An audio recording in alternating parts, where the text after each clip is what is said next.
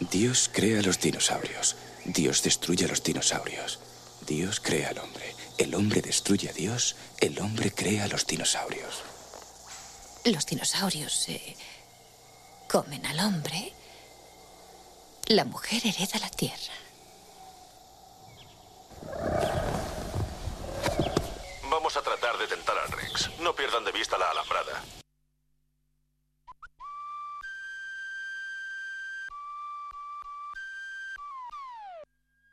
Cultura.eus con Galder Pérez.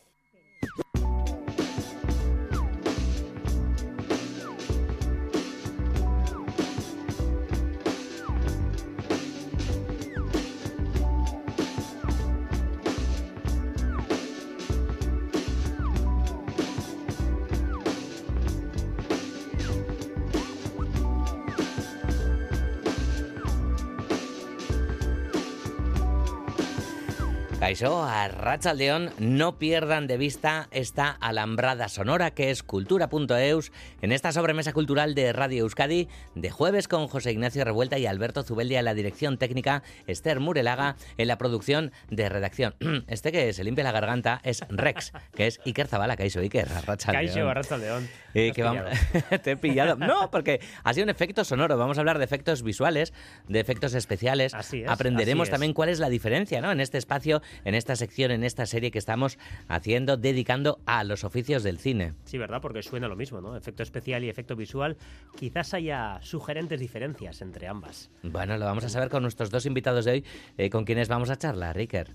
Pues vamos a hablar, con, por un lado, con John Serrano, que tiene una doble nominación a, la, a esta edición de, de, los premios Goya del 10 de febrero en, en Valladolid. Está nominado por 20.000 especies de abejas y por Tinantina, que 20.000 especies de abejas no parece una película mm, proclive a tener una nominación a mejores efectos especiales? Bueno, le preguntaremos por qué.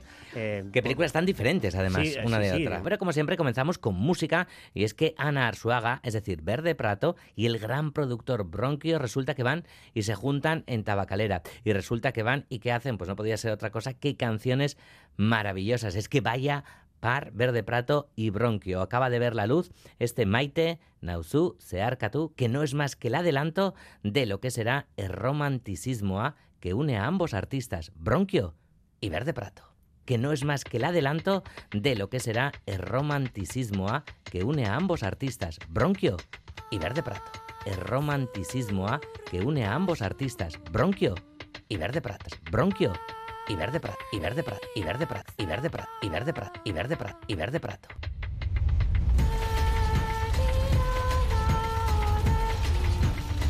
Que es Iker Zabala, Caixo Iker, Arracha Caixo, Arracha León.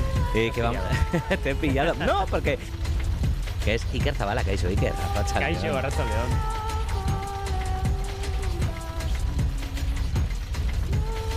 A Rachel de Angustio y las 3 y 8 minutos de la tarde. Hoy es 2 de febrero de 2004. Hoy es el día de la marmota.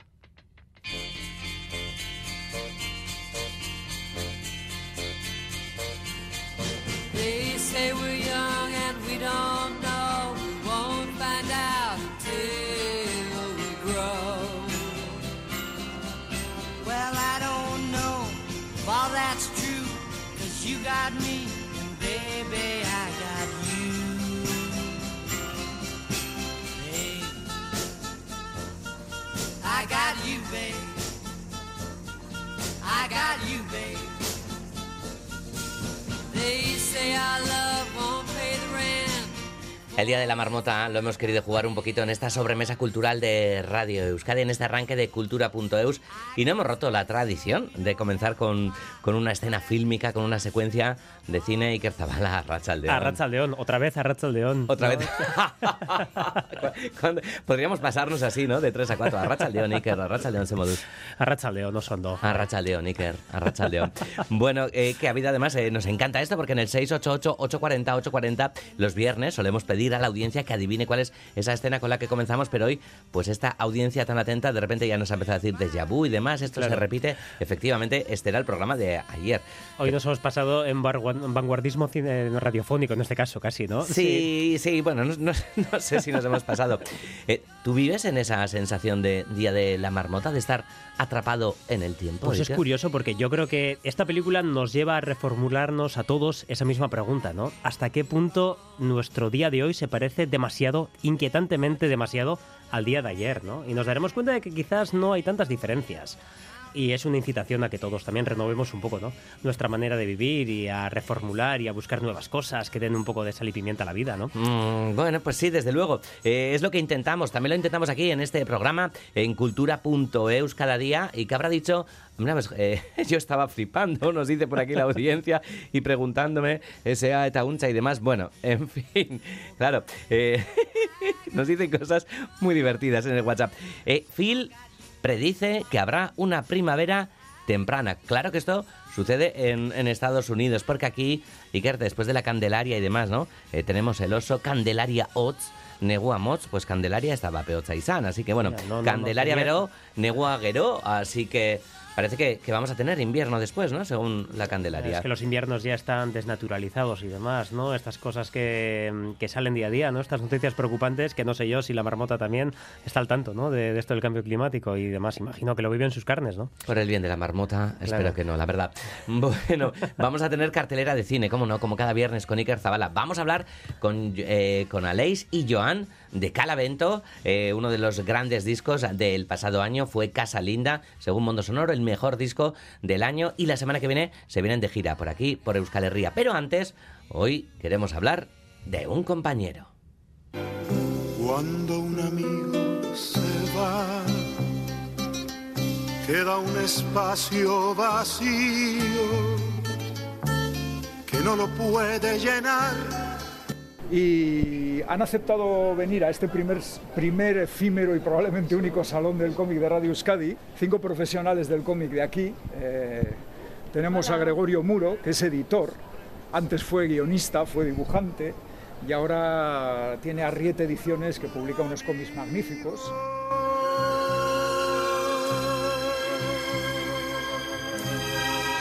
Nuestro compañero y amigo Iñaki Calvo, que se jubila merecido descanso y hoy, bueno, pues eh, ha improvisado una feria aquí, un salón del cómic, el primer salón del cómic de Radio Euskadi, al que ha invitado, le escuchábamos a al editor, a Gregorio Muro, también guionista, eh, al diseñador, a Sierra Iturralde y la pareja creativa formada por Miquel Begoña e Iñaquet, además del dibujante Robert Garay, buah, que le ha regalado un cuadro precioso de, de unas viñetas de, de cómic Precioso. O a Iñaki, ¿verdad? Qué pasada, bonito. Sí, sí. Y bueno, que nos ha traído unos pinchitos estupendos También, también. y un poquito de cava que ha amenizado también la mañana, con lo cual no es tanto el día de, de la marmota. Claro, lo que son las cosas, que normalmente los días de redacción suelen ser bastante anodinos, bastante parecidos el uno del otro, y hoy Iñaki Calvo, la verdad que lo he hecho muy especial todo y ha sido un día distinto a todos los demás, y eso ya es un valor. Sí, es anodino en cualquier lugar de la redacción, excepto la redacción de, de Cultura, de supuesto, ITV. que, que le damos, que le damos una mordiente a todo. Bueno, Iker, que tú has, eh, hemos hablado con, con Iñaki Calvo en Crónica de Euskadi, pero tú también has estado charlando con él largo y tendido. Sí, sí, sí, hemos hablado con él un poco de su trayectoria, que le entró en la radio en 1988. Eh, bueno, en siglo XX, eh, bueno, eh, vamos, en esa década de los 80 han cambiado muchísimo las cosas eh, desde entonces y la verdad que han ido eh, avanzando en la trayectoria. Iñaki Calvo ha pasado por un montón de, de departamentos de esta radio. Nos contaba a él cómo, cómo él siempre intentaba trabajar en programas que era donde más feliz se sentía y siempre le ponían informativos y siempre... Ya se, la, él- ya se la ha hecho de encara a, a Sí, ¿no? Dani Ya- antes. Ahora que ya no tiene nada que perder, ¿no? Ahora ya- bueno, pero él siempre con una sonrisa. La verdad que Mm. es de las de sus rasgos, eh, digamos, físicos más llamativos, ¿no? Eh, siempre, Sí, eh, siempre asumía la vida con, con esa sonrisa tan, tan característica, ¿no? Y, y a raíz de eso también le preguntábamos, ¿no? Por esa capacidad suya de llegar hasta la jubilación eh, de una manera tan pasional, ¿no? Porque parece que, que el prejuicio dice que quien llega a la jubilación está ya quemado de trabajar, está asqueado con esto de madrugar todos los días y demás, y es algo que Iñaki Calvo nunca ha inspirado. Eh, siempre ha tenido un, bueno, un humor excelente y, y una manera de ver la vida, bueno, totalmente positiva y un positivismo también muy contagioso, diría Desde yo, luego ¿no? que sí. Y, y lo manifestaba así. El secreto es ser capaz de tener las dos caras. Deseo jubilarme, pero mientras trabajo me lo doy todo. Me jubilo encantado de la vida, pero si hubiera tenido que jubilarme un año más tarde, pues hubiera seguido trabajando todos los días. Me dicen que me río mucho y que mi risa se escucha y tal. ¿Qué vas a hacer en el trabajo si encima estás de mal humor? Cuánta razón, cuánta razón tiene Iñaki, cuánto que aprender, ¿no? Tenemos eh, el resto también con esa sonrisa, como dice Siker, ¿no? Contagiosa y siempre además aportando muchísimo, ¿no? Yo he tenido la suerte de trabajar con Iñaki en diferentes equipos y demás y siempre ha aportado mucho, ¿no? En, Sí. en- en el equipo y en el día a día de, de los programas. Sonrisa y risa, diría yo también, ¿no? que a veces se escucha desde, además, desde sí. lugares muy lejanos de la redacción. Es ¿no? verdad, es verdad. Y nos hablaba también, claro. es- yo creo que es un hombre. Siempre decimos, ¿no? Que las personas se definen a veces por sus pasiones y yo creo que Iñaki Calvo se define eh, por el baloncesto y por el cómic. El cómic que ha sido algo así como el leitmotiv de su trayectoria radiofónica. Eh, tú has sido testigo de ello muchas, muchos Sí, años, ¿no? desde En- luego. En, Bueno, pompas de papel. Y aquí también la audiencia de, de Cultura.eus lo es, porque Iñaki viene mensualmente para traer las novedades de cómic y además eh, el último año, los últimos años, Iñaki ha estado dirigiendo Pompas de Papel, el programa de, de libros de, de Radio Euskadi. Yo he tenido la suerte además de, de presentarlo con él o de estropeárselo durante cada semana. Y, y claro, él en Pompas desde finales de los 80 también, pues ha estado aquí haciendo reseñas de, de cómics, además de entrevistas con un montón de autoras y autores súper interesantes. Sí, ¿no? Ha trasladado ese, ese amor por el cómic, ¿no? Que al final, cuando las cosas se explican con amor, pues eh, entran mucho mejor, ¿no? Y lo ha hecho hoy también en Y su lo ha hecho hoy, despedida, por porque ha, ha sorteado varios cómics, además, Por supuesto. de, de los autores que han venido de visita. Eh, ha intentado también, ¿no? Pues eh, difundir el cómic aquí hasta el último día entre sus compañeras y compañeros de redacción. Claro, que eso es algo que le decíamos, ¿no? Claro, el cómic tendrá que estar presente en este último día. No esperábamos que estuviera hasta ese punto, hasta organizar casi una feria, que es lo que ha montado aquí. Qué cosa que, oye, los números sí que era a ti, a mí, ahora que no Nada. escucha mucha gente, que ha tocado a los jefes y todo, cómics, oye. Nada. Estaba mañado el Ni, ni los hemos olido, ¿eh? Y- Nada, y, y nada. tenían una pinta, menuda pinta tenían. Pues nada, nada. Bueno, iremos a las librerías. Sí, hombre, O a sí, la sí. Precisamente se Hombre, refería, está ahí, aquí, de claro, esto, esto ya da, da vértigo, Está esto dando de- de, que está aquí escuchándonos. Bueno. Bueno, se refería a, a un montón de cosas, la verdad, eh, y también hablaba sobre el hecho de, del periodismo especializado, que es una cosa que quizás no es tan común, porque ya sabemos que, que el periodista hoy por hoy trabaja un poco a salto de mata, y, y hablaba de los beneficios, eh, de- del provecho que, que obtiene el, el- el oyente, en este caso, de esos periodistas especializados. Sí he hecho en falta una cosa, eh, la especialización. En el periodismo hoy en día mm, hay que hacer muchas cosas, como se suele decir, sé un poco de mucho y mucho de nada. Yo he tenido la suerte de poder hacer cosas de lo que a mí me gusta, que es el cómic, pero ahora mismo no veo claro quién puede hablar de cómic en Radio Euskadi cuando yo no esté. ¿Quién puede hablar de cómic en Radio Euskadi cuando yo no esté? Pues de repente metemos este corte de Iñaki Calvo esta mañana en su despedida y aparece él en el estudio. Iñaki, que tienes mono de micro, no te hemos pedido que te sientes. Es Pero- que ya que has pasado por ahí. que has Eh, salido- es que la radio es aquí ahora. Yo eso- es que pasaba por aquí y he visto que estabais hablando de cómic y encima me estoy escuchando. Y a ver, que queda mucho mejor el directo, hombre. Queda mucho mejor ya. Bueno, Eh, bueno. A ver, Iñaki, que queríamos dejarte que te fueras a casa a comer tranquilamente. Pues no lo veo, ¿eh? no lo veo. ¿Tú has visto qué hora Por es? favor, que se ha, se ha atado un señor a una silla de la radio, por favor. Si me están Que- escuchando en casa, que sepan que esto es en directo y que no he vuelto todavía, pues porque, oye, pues no he podido. Y Chaso, Iñaki está bien, solo se ha atado a la Sí, silla sí, y no es. se está... Estoy con una cadena, efectivamente. y me Teníamos la, me la he atado yo mismo. Teníamos un último corte previsto en el que era un compromiso tácito de que Iñaki Calvo y Cultura.eus todavía no separan venga. sus caminos. Venga, vamos a, vamos a meter el corte y a ver si... A ver si lo desmiento. A ver, a venga, ver. va.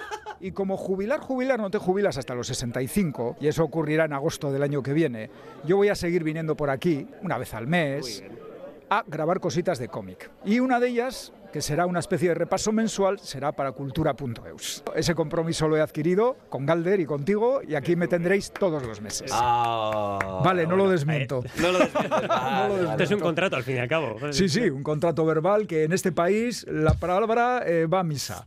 Exacto. ¿A que sí? Ay, Iñaki Chu, eh, Bueno. que nos dejas... Ah, es que es verdad, o sea, eh, después de Quique, tal cual, Roberto Mosso, bueno, en fin, ¿qué, Y qué ahora está yo, pasando? y ahora yo, tú? pues que los boomers eh, nos toca marchar. Bueno, Qué buenos chicles, ¿eh? Aquellos, ¿eh? Eh, sí, sí, el boomer, efectivamente. Muy buenos, muy buenos. Iñaki Ay. Calvo, que ha sido un placer y, Hombre, y lo seguirás, y lo seguirás siendo compañero. Igualmente, grandes sois. Y ahora lo que nos queda es eh, pues poner eh, fecha para, para esa cena. Sí, ahí, ahí tenemos Ah, una vale. cena pendiente. Eso sí que está pendiente. Mira, ahora voy a tener tiempo Vale, para pues- buscar fecha y lugar. Vale, qué bien. Así empezaremos a comunicarnos. ¿Vale? Iñaki Venga, Calvo. que suene, que suene. Toma ya. Milla, milla, izquierda, Nagaitik. Vale, Disfruta, Berdín. disfruta ahora. Seguro que sí. Iremos, es que ricasco. iremos a hacerte un reportaje con todos tus cómics, ¿vale? Eh, Con os esa lonja, convocaré, haré, con una esa convo- de la lonja. haré una convocatoria a ver qué medios vienen. Muy bien. Como vayan otros que no somos nosotros, eso va a ser Eh, el no, ridículo no, absoluto. haré una convocatoria yo creo que reservada. Harás rueda de prensa y demás. Eh, No sé, eh, no sé, no sé. Ya veré, ya veré, me lo pensaré. Vale, Eh, Como eh. seré bastante mayor para entonces, a ver qué hago. Ah, pero tanto vas a tardar. Sí, sí, voy a que tardar. estás voy a hecho Hay mucha historia, mucho es que hay mucho claro. que ordenar, Ah, mucho vale. que hacer. Vale, vale. Ahí Pero está. bueno, espero estar todavía con la cabeza en mi sitio y poder contaros algo. Eh, que sí, que sí. A ver, Iñaki, que no, no vuelvas a atarte a la... No, si sigue atado a la silla. Ay, bueno, ay, nada. ay, ay. Pues nada, hasta las cuatro. Ay, sentado. Agur. Por el camino del desierto,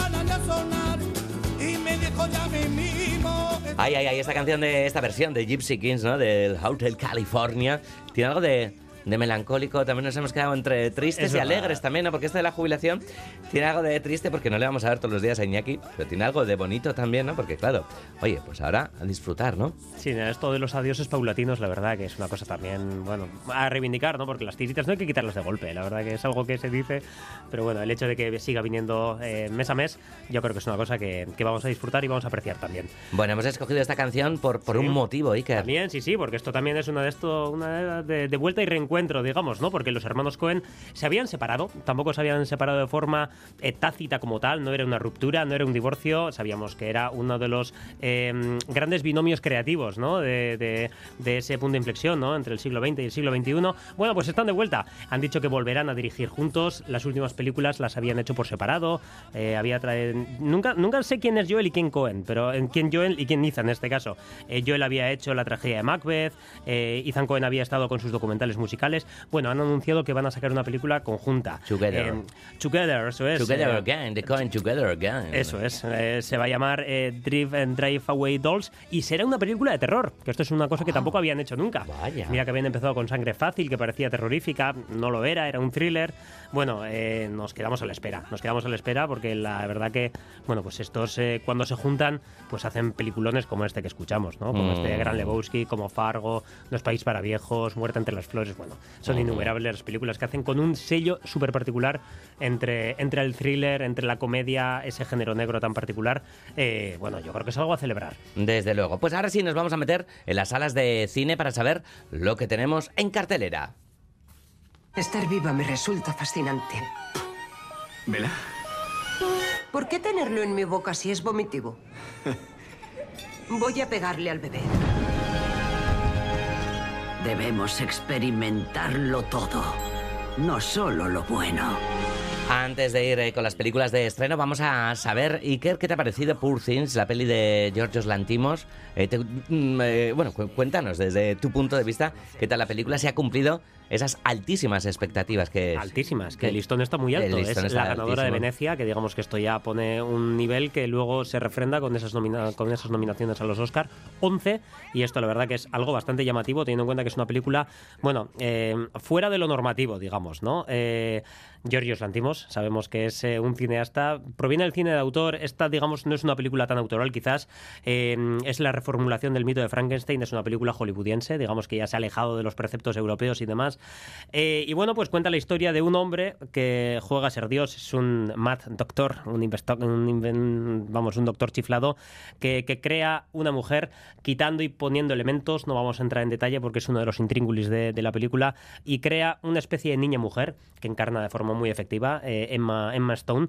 Eh, aprende palabras por días, digamos. Eh, es una película, es, una, es un personaje que empieza siendo casi, casi, bueno, un, bebé casi en sus inicios y, bueno, y termina madurando, ¿no? Eh, se, comporta de forma infantil, pero termina descubriendo los secretos de la vida y termina realizando un viaje que es algo así como un, bueno, un, viaje iniciático de descubrimiento en donde encontrará, por ejemplo, el sexo, bueno, más cosas, eh, la filosofía, eh, las miserias del mundo, la empatía, pero fundamentalmente el sexo. Eh, y bueno, pues irá, irá desarrollándose este, este personaje de forma dramática eh, hasta completar algo así como una parábola feminista. Eh, es una película que tiene... bastantes eh, inconvenientes morales, digamos. Eh, hay algunas líneas rojas que puede llegar a superar ¿Ah, en- sí? desde el punto de vista moral. Que esto ni le, ni le da ni más ni menos valor eh, a nivel fílmico, digamos, pero eh, hay unas cosas que, que a mí me sorprenden mucho, me sorprende mucho a nivel moral en, en esta, en esta película, que al final es un personaje que no deja de ser eh, un personaje muy infantilizado en sus primeros términos. Bueno, Giorgio Lantimos, que sabemos que siempre ha tenido cierta misantropía, cierto odio por el ser humano en sus películas, aquí también yo creo que también aparece. Es una película que más que depurar su estilo, lo reformula porque ya no hay esa austeridad que caracterizaba al director griego. Esta es una película eh, pomposa, excesiva, casi casi barroca y termina, bueno, pues adoptando em, decisiones eh, formales que son chirriantes, eh, que son crispadas y esto le da, le da el sello a la película, porque es una Mm. película súper artificial, es una película eh, que se sitúa en un no tiempo, no sabemos dónde ubicar esta película, no sabemos si es el pasado, parece que apunta también al futurismo y, y bueno, pues el personaje, digamos, es eh, la esencia de la película, ¿no? Son dos personajes, dos mujeres en uno, tiene muchísimas cosas interesantes, algunos problemas, algunos problemas, pero yo creo que es una película muy reivindicable y creo que establece un diálogo muy interesante, este es ya un off topic, con Barbie. Que, que esto- vale. esto, ya sé que aquí, aquí te- Vale. a ti te convenzo ya, digamos, Sí, es eh, bueno, ¿no? el, el último punto con el, que, Ah, te, con el que muchos- te llevo a la sala. Son muchos los motivos, ¿no? Por, por la- por las que quiero verla. Vamos con las películas de, de estreno y vamos a comenzar con otra que también tiene varias nominaciones para los Oscar. Ahora prestadme todos mucha atención. Nos gustaría echarle un vistazo a vuestras carteras. Por supuesto, es totalmente voluntario, pero si no tenéis nada que esconder, no hay de qué preocuparse. Puedo entender su indignación. Desde Alemania llega sala de profesores, Iker. Sí, es un poco la tapada en los Oscar en la categoría de mejor película internacional, porque hay nombres muy grandes este año. Está J. Bayona, Wim Wenders, Mateo Garrone, eh, está también, eh, no sé quién me falta. eh, bueno, eh, total, que Ilker Satak, este director alemán, es un poco el tapado con esta película que, que, bueno, eh, aborda ese género casi, casi, mm, que es un tipo de película en sí mismo, que es eh, una película instituto. ¿no? Instituto, pelis de eh, instituto. te resulta reconocible, Absolutamente. Me gustan, además. Sí, ¿no? Bueno, eh, en este caso, Al- digamos- Algunas son, son muy para domingo por la tarde, pero... Sí, sí, digamos que es eh, tiene un poco de esencia telefilm, ¿no? Que es algo que nos deriva Exacto, también en ese sí, tipo de sí. película.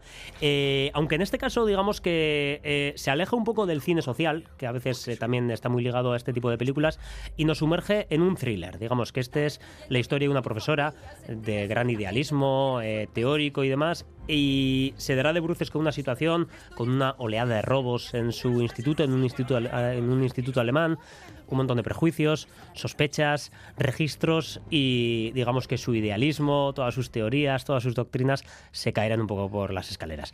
Es Sala un- de profesores. Vamos con la siguiente, La Tierra Prometida. Ludwig Kallen, bienvenido a Hal Manor. ¿Quiere cultivar el páramo? Quiero crear el primer asentamiento del rey. Está haciendo un trabajo magnífico. Esto empieza a cobrar vida.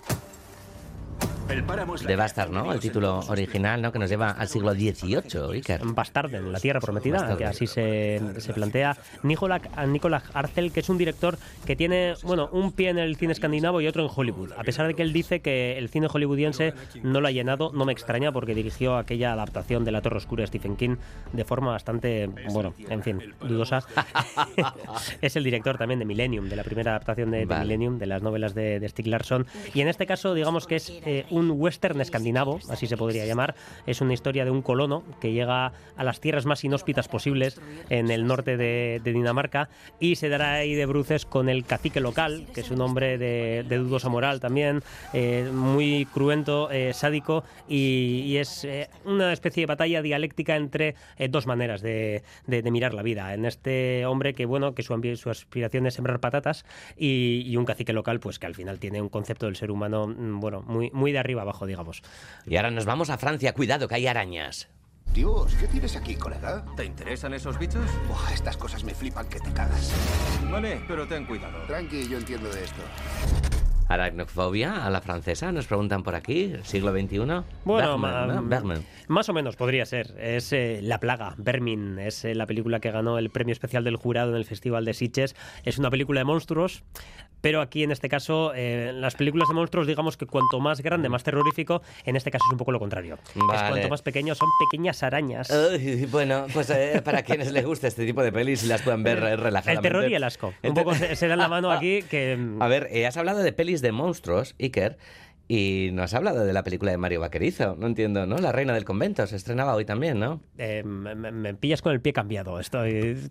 Mario Vaquerizo. Eh, ¿Ha dirigido una película? No, eh, creo, no lo sé si he visto bien y tal. Eh, creo que hace de monja, no lo sé, o que de una señora que, que entra, no lo sé, no lo sé, igual me está haciendo un lío, pero creo que sí. ¿Lo dejamos para la semana que viene, Iker? Eh, sin duda, sin duda. Eso hay que abordarlo de algún modo. Sí. Iker Zabala, es que recascó hasta buruan, hasta buruan, gero arte, Agur. agur, agur.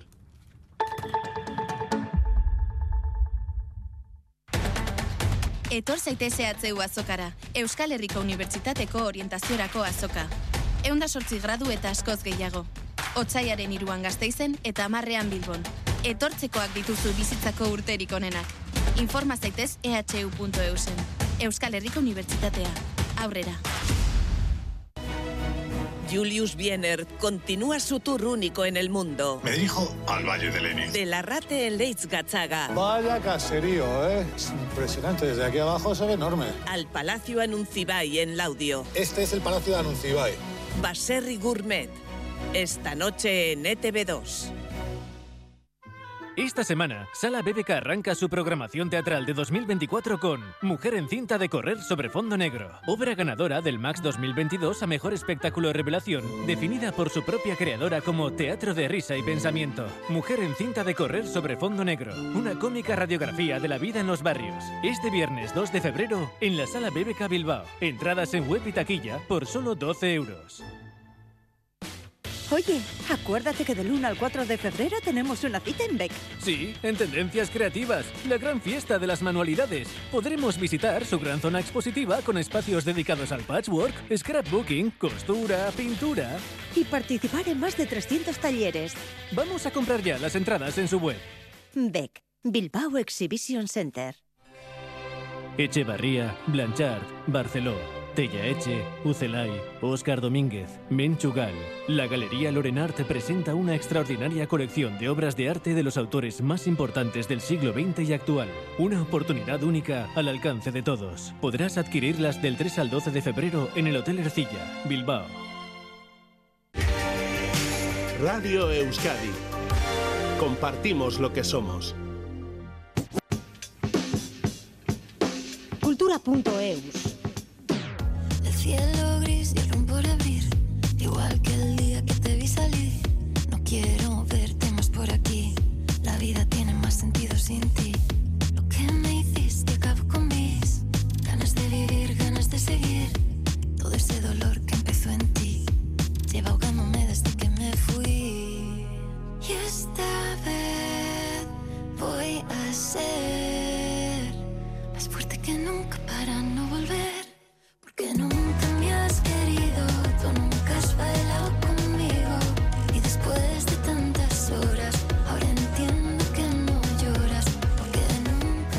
Con su pop eh, considerado policromático estará esta noche en el Central de Iruña a las ocho y media de la tarde.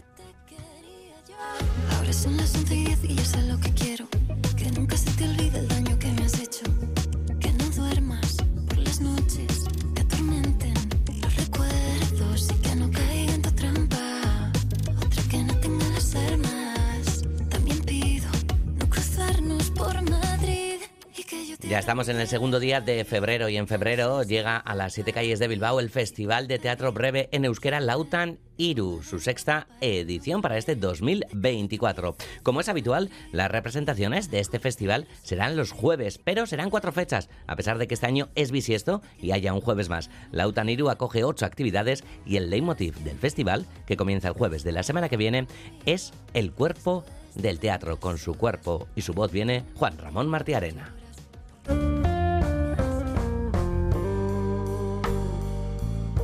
Lautan Iru Antzerki Chiquia Festival a un día es el lema de este pequeño festival enraizado ya en la vida cultural de Bilbao, que este año mantiene sus principales objetivos, como por ejemplo dinamizar el teatro en euskera en las siete calles de la villa. Iñaki Mendizábal, responsable de prensa de Euskaltzaindia.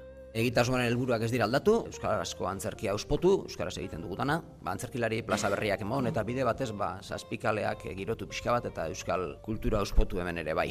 Andrés Urrutia, presidente de Euskaltzaindia, destaca por su parte que la academia no está solo para hacer diccionarios y acordar reglas lingüísticas, sino que dinamizar el teatro en euskera, afianzar este tipo de iniciativas, es también una de sus labores. Kontua da aurrera jarraitzea, etorkizuna markatzea eta gauzak egonkortzea. Eta egonkortzea esan nahi dut ez bakarrik konforteko zonaldean sartzea. Ez, esan nahi dut bide bat, espazio bat, une bat, euskaraz antzerki mota hau egin ahal izateko eta gu guztion artean egiteko. Gu azken baten bide hori errastu nahi dugu. Uste dugulako gure konpromis euskararekiko hori ere eskatzen duela.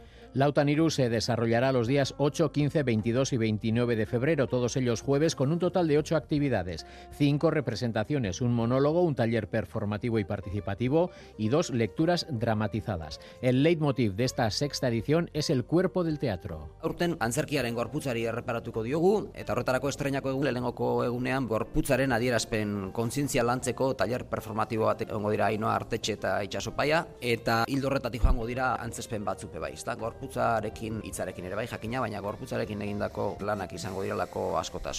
A los habituales espacios donde se representan las piezas de teatro breve, Euskaltzaindia, el Café Bar Bilbao, el Gaztetxe Zazpikatu, Vira, Kulturgunea y Calderapeco de AEK, este año se les une uno nuevo. Badaukagu espazio berri bat aurten. Hau da sarea zabaltzen doa, lehenengo izan ginen batzuk, gero kalderapeko sartu genuen, orain lasin zorga, hemen eh, askao kalean dagoena, beraz eh, sei erakustoki izango dira aurten. Bira, Kafe Bar Bilbao, Euskaltzaindia Zazpikatu Gaztetxean, eta aipatutako lasin zorga. Los bonos para el festival cuestan 7 euros y pueden adquirirse en Vira y el Café Bar Bilbao a partir de hoy. También se pueden comprar entradas al precio de 4 euros antes del inicio de cada espectáculo.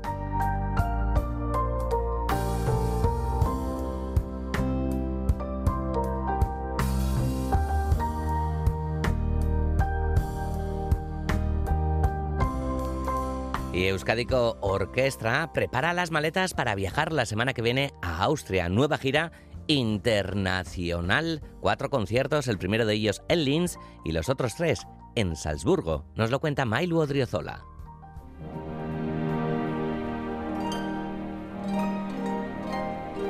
Escuchamos la obra Concierto para arpa y orquesta del compositor soviético Reinhold Glier, una de las obras que Euskadico Orquestra ofrecerá en esta gira austríaca y en la que participará el arpista francés Xavier de Maistre. Oui, deux très beaux concertos. Le concerto de, de Guillère, qui est euh, euh, No es la primera vez que toca junto a Euskadico Orquestra y agradece la invitación, ya que según sus palabras, Austria es el país de la música y su segunda patria. Interpretará también el concierto para arpa y orquesta del compositor Ginastera. Euskadico Orquestra completa el repertorio para esta gira internacional con composiciones de Vicent, Sostakovich y Ravel, un programa que refleja el trabajo que durante años han realizado. Uriol Rock es el director general de Euskadico Orquestra. Nuestra actividad discográfica y la actividad que hacemos en casa ha hecho que los programadores se sintieran muy atraídos en dos aspectos muy fundamentales. Uno, la música de Ravel y otra, de este recorrido que hemos hecho alrededor de Shostakovich con la muestra de esta Sinfonía 10 de Shostakovich, que es una de las sinfonías potentes para, para ir de gira. Precisamente la grabación de los dos discos con obras de Ravel que la orquesta ha realizado han sido una carta de presentación muy importante en Europa. Robert Treviño es el director titular de la orquesta y el encargado de dirigir esta gira. And I think um, one of the reasons of the invitation is because of our recording projects that we have internationally gotten recognition for our recordings of Ravel and other pieces of music. La orquesta vuelve a Linz, en la que ya estuvo en 2018, y vuelve también a Salzburgo después de 40 años. Destacan desde la dirección la importancia de volver a ser invitados, un gran reto para la formación que mostrará la evolución de su trabajo durante estos últimos años y es muy importante también porque pone en valor la calidad musical de la formación que actuará en una de las salas más importantes de Europa. A veces es importante ir a un sitio, pero si además vuelves a, ese sitio al cabo de poco tiempo, como por ejemplo Linz o también Salzburgo, porque estuvo la orquesta en Salzburgo, el hecho de que sigamos teniendo esa presencia internacional es muy importante. Todo el mundo sabe que de alguna manera pues Salzburgo es sobre todo un lugar, iba a decir de culto, peregrinación, llámenle como quieran, sobre todo porque eh, la sala en la que vamos a interpretar es una sala de las más conocidas de Europa para, este, para esta actividad. Euskadi Orquestra visitará Austria del 6 al 9 de febrero.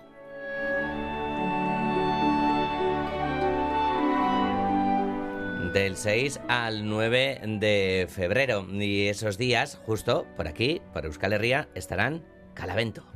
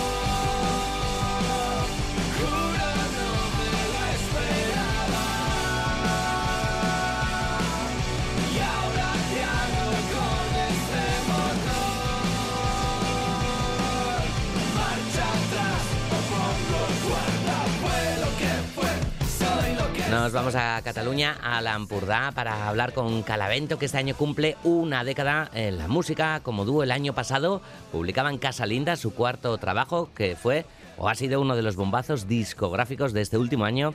La revista Mundo Sonoro, como decíamos antes, lo consideraba, por ejemplo, el mejor disco del año. 11 canciones que son himnos cada una de, de- de los temas y no paran de girar, de dar conciertos abarrotados y con un público absolutamente entregado a la energía que desprenden desde el escenario.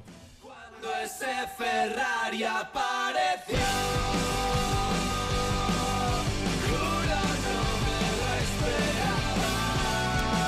Calavento son Joan Delgado a la batería y a las voces y Aleix Turón a las voces y guitarras. Aleix, ¿qué tal? Arracha León, buena tarde. Hola, Alder, ¿qué tal? Muy bien, pues aquí felices de, de saludarte. Eh, ¿Cómo lo lleváis? Porque mañana vuelo en Barcelona, el fin de semana que viene, ¿no? Eh, a Bilbao, a, a Donosti, este mes también estáis en Aspeitia, estáis que, que no paráis. ¿Qué tal, qué tal estáis viviendo todo, todo este subidón, Aleix? Pues, ah, joder, muy contentos. Al final, como dice nuestra nuestra primera canción del disco, ¿no? Más que satisfechos. Am, sobre todo el año pasado, que, que fue bastante increíble en todos los sentidos.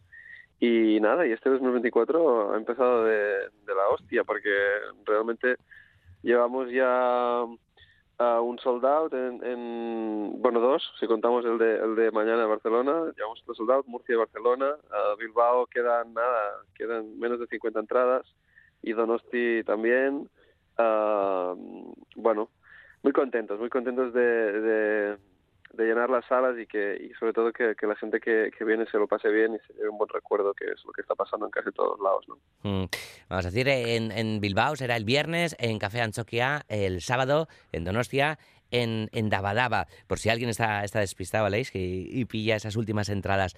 Em, todo esto reafirma mucho ¿no? vuestra superapuesta que, que habéis ido haciendo con la música y demás, con balanceo, con el trabajo anterior, creabais en Montreal, vuestra, vuestra discográfica.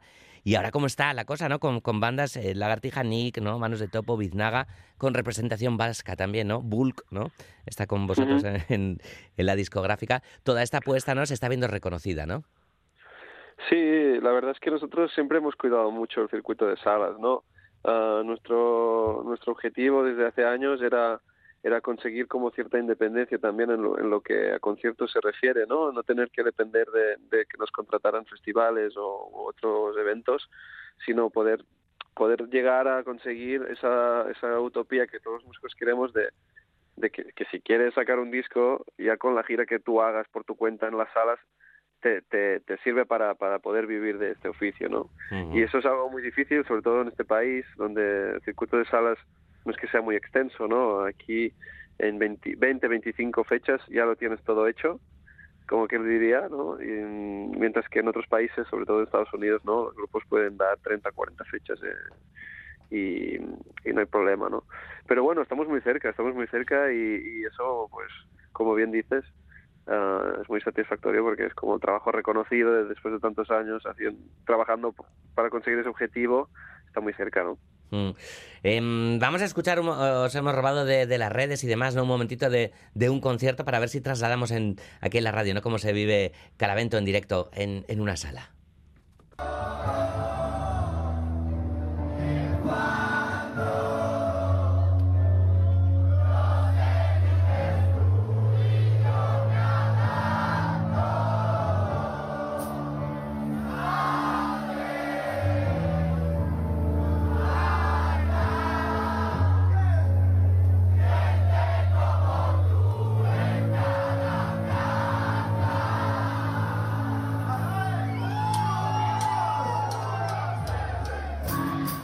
Aleix, qué subido en esto, ¿no? ¿Cómo, cómo, se, cómo se vive en el...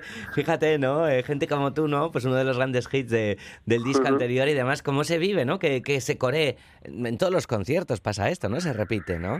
¿Cómo lo sí, vivís? sí. A ver, nosotros también intentamos incentivar que eso ocurra, ¿no? Sin, hemos, con- hemos conseguido, de cierto modo, sin tener que pedirle nada a la gente, ah, como ya conocemos a nuestro público, conocemos nuestras canciones y, hemos conseguido, eh, no sé cómo, pero que, la gente forme parte e intervenga donde nosotros queremos y, eso hace que, el, bolo, el concierto, sube sube de, de peldaño, ¿no? Justo en ese momento. Y, y bueno, ya tenemos muy estudiados. Al final tantos años, que tantas giras, que vas aprendiendo cómo, cómo funciona la energía, ¿no? En, un conci- en una sala abarrotada de gente. Y, y, bueno, es espectacular, es espectacular. Piel de gallina cada vez que sucede. Claro. Y los pogos que se montan y demás, ¿no? ¿Esto también lo tenéis como con varita mágica o así? ¿O, o to- todavía os Bueno, vais sorpre- no. Sí. esto, esto es más complicado. Esto es más complicado porque mm, esto sí que nosotros nunca hemos incentivado, es algo que no hemos incentivado eh, desde el escenario, sino que es algo que sucede de manera espontánea y es, es, es más, no sé, es más variable, ¿no? Hay veces que en la tercera canción ya está sucediendo, otras veces que no pasa en todo el concierto, otras veces que solo al final. Um, pero bueno, que ahí dejamos que la gente que la gente decida, ¿no? Y, que lo que lo que normalmente es alguien que lo inicia, esa persona, si, si ve que le siguen, pues que, que, sea él, ¿no? O ella el que decide que eso suceda, ¿no? Mm. Eh, Es muy diferente la energía eh, de un festival, Aleix. Bueno, es distinta en el sentido de que en una sala, al estar en un espacio cerrado, ah, es, es todo mucho más concentrado, ¿no? Es inevitable. Los, los gritos de la gente rebotan en las paredes, ah, la música también, y es como que está como ahí como una olla a presión y tener esa sensación en un espacio exterior es, un- es un poco más difícil, ¿no? Y, también el público está a otra distancia, normalmente está más lejos. Ah, bueno, la relación grupo-público es distinta. En el festival es un- una cosa un poco más ah, observacional, no sé cómo decirlo. No, no, no, no hay ese contacto tan directo. Cuesta más.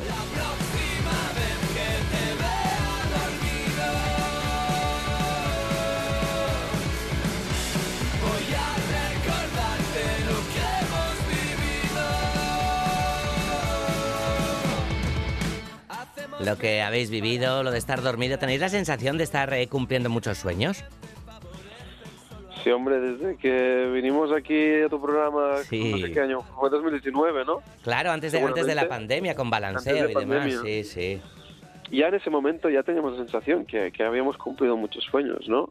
Pero, pero bueno, parece que este proyecto no, no deja de sorprendernos y, y, y este, este momento en el que estamos es incluso mejor del 2019, ¿no? Y parece que siempre estamos en nuestro mejor momento, pero es que así lo sentimos. Y no sé, nos vamos pasando pantallas y, y bueno, llega otra y también nos la pasamos y otra y otra. No sé, a ver dónde nos lleva. Hablando de, de pasar pantalla, esta era la canción que hacíais con, con Gorka Urbizu. Hace poquito estuvo aquí en el programa, como, como ya sabes. Eh, vamos a recordar la pregunta que, que le lanzabais a, a Gorka. Hola, ¿qué tal? Aquí Joan. Aquí Aleix, Calavento. Nada, Gorka, te seremos siempre eternamente agradecidos por, por desencallar, pasar pantalla, esa, esa canción que tenemos a, a seis manos, los tres. Y nada, te deseamos lo mejor con, con el nuevo proyecto, con el nuevo disco, tiene todo muy buena pinta. Ganas de verlo en directo, bueno, verlo y escucharlo y de que algún día a ver si te subes con nosotros a, a cantar pasapantalla como hiciste en Manresa, que fue un subidón. Un abrazo. Bueno, Gorka además eh, también la, la está petando, ¿no? Ya sabes, ¿no? Todos sold outs y demás en, en los conciertos. Está bien rodeado también de, de músicos catalanes, además, en el proyecto. ah, en los directos también lo estará. Bueno, vamos con la respuesta de, de Gorka, ¿no, Aleix? Venga. A ver. Qué guay. sí, esto de Manresa fue curioso porque estábamos grabando el disco en Guisona y, y nos enteramos así de que tocaban en Manresa, que no estaba muy lejos de, de donde estábamos grabando, y aparecí ahí por sorpresa sin avisarles a ellos. ¿Y te subiste? y me subí al escenario, o sea, todavía no sé ni cómo lo hice, pero sin ensayar ni la prueba sonido ni nada, fue como, pa, venga. Y, y fue muy guay. Sí, sí, Calavento, bueno, que están arrasando con el discazo que han hecho en Casa Linda.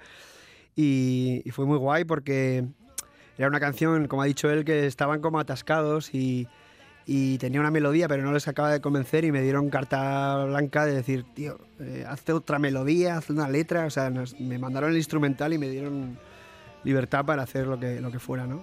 Mm. Y, y así fue. Y, sí, y- y el resultado es pasar pantalla, que es un tema que me gusta mucho.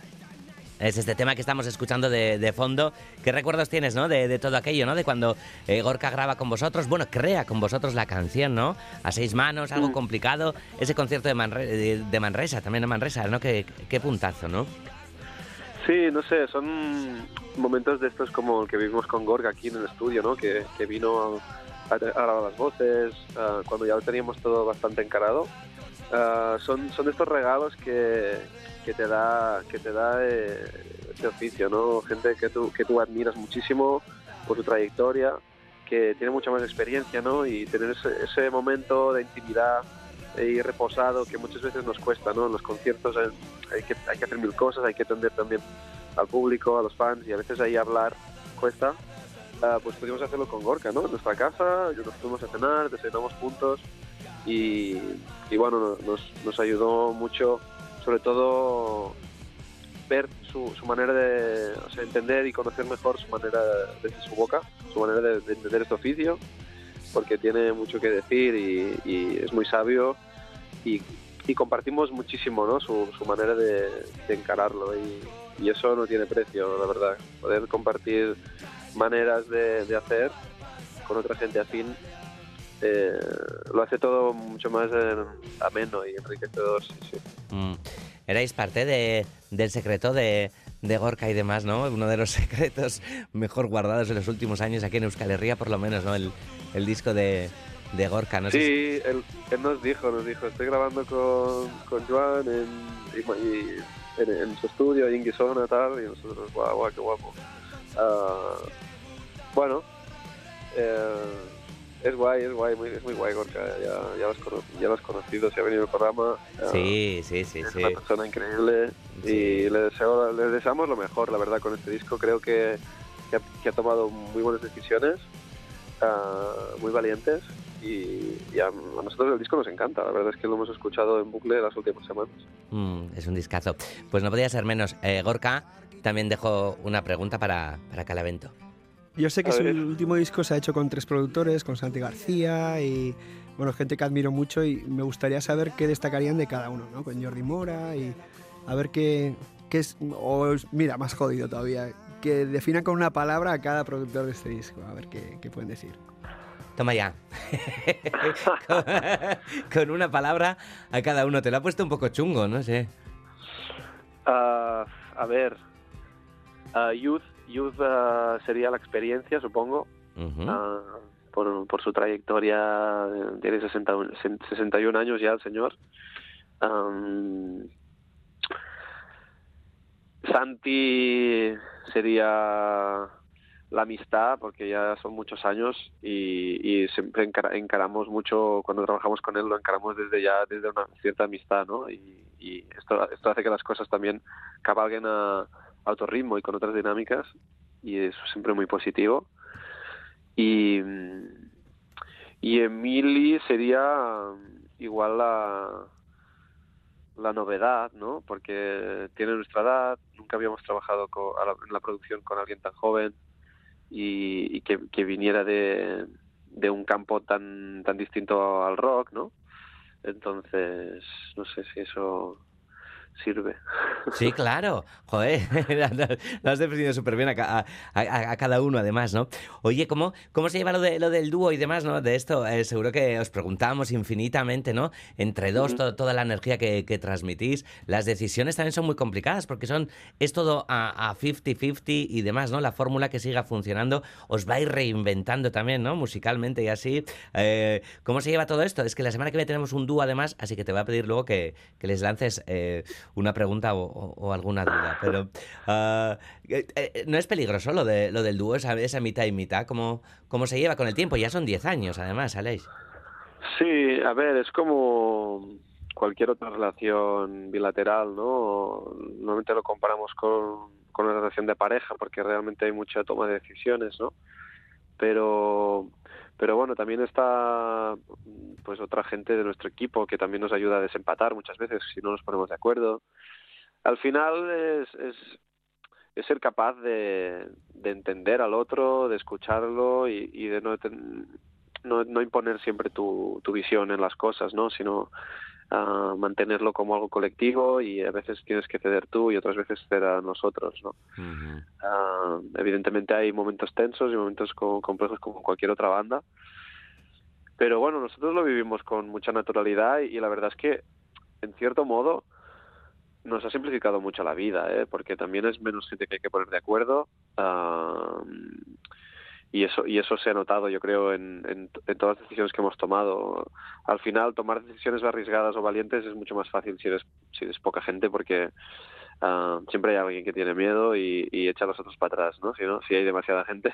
Ya. pero pero bueno después también hay la parte de que faltan manos no y una banda de cuatro o cinco miembros pues evidentemente tienen más recursos no para para encarar cualquiera cualquier cosa que se tenga que hacer. Nosotros hacerlo todo nosotros dos a veces mm, se nos hace un poco cuesta arriba y, y- pero bueno estamos bien rodeados la verdad es que hemos llegado a un punto que hemos sabido rodearnos bien y y por eso podemos hacer todo lo que hacemos que claro poco no es poco Y tanto. entre el sello y la banda y todo Mm.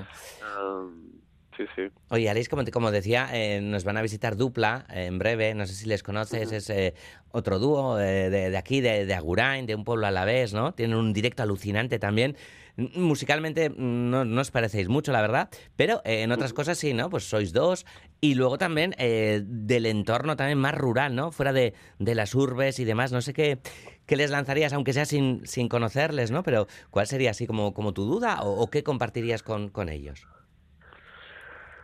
Bueno, me gustaría, sí, saber saber cómo cómo cómo encaran la, la, la autolimitación, ¿no? De,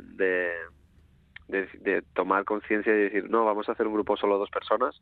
Esto te limita muchísimo, pero dentro de la limitación, cómo cómo se desenvuelven, ¿no? Para sentirse un poco vivos y que y que tienen posibilidades, ¿no? Sen- sentir que que, mm, que acotar un poco ah, les da libertad y no y no y no lo contrario.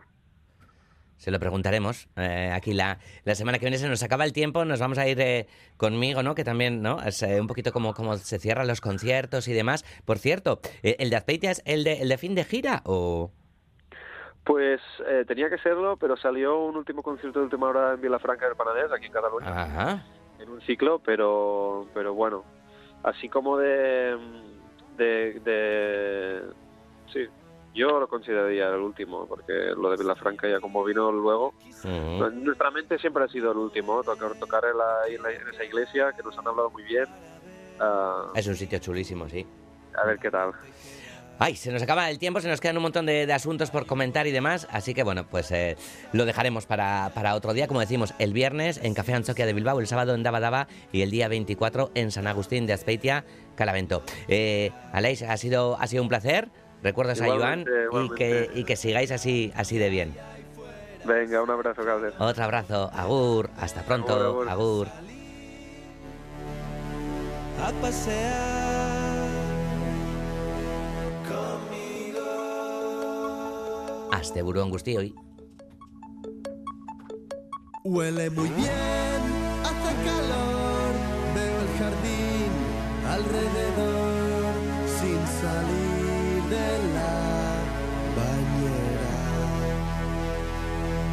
Estás aquí, canta el gorrión,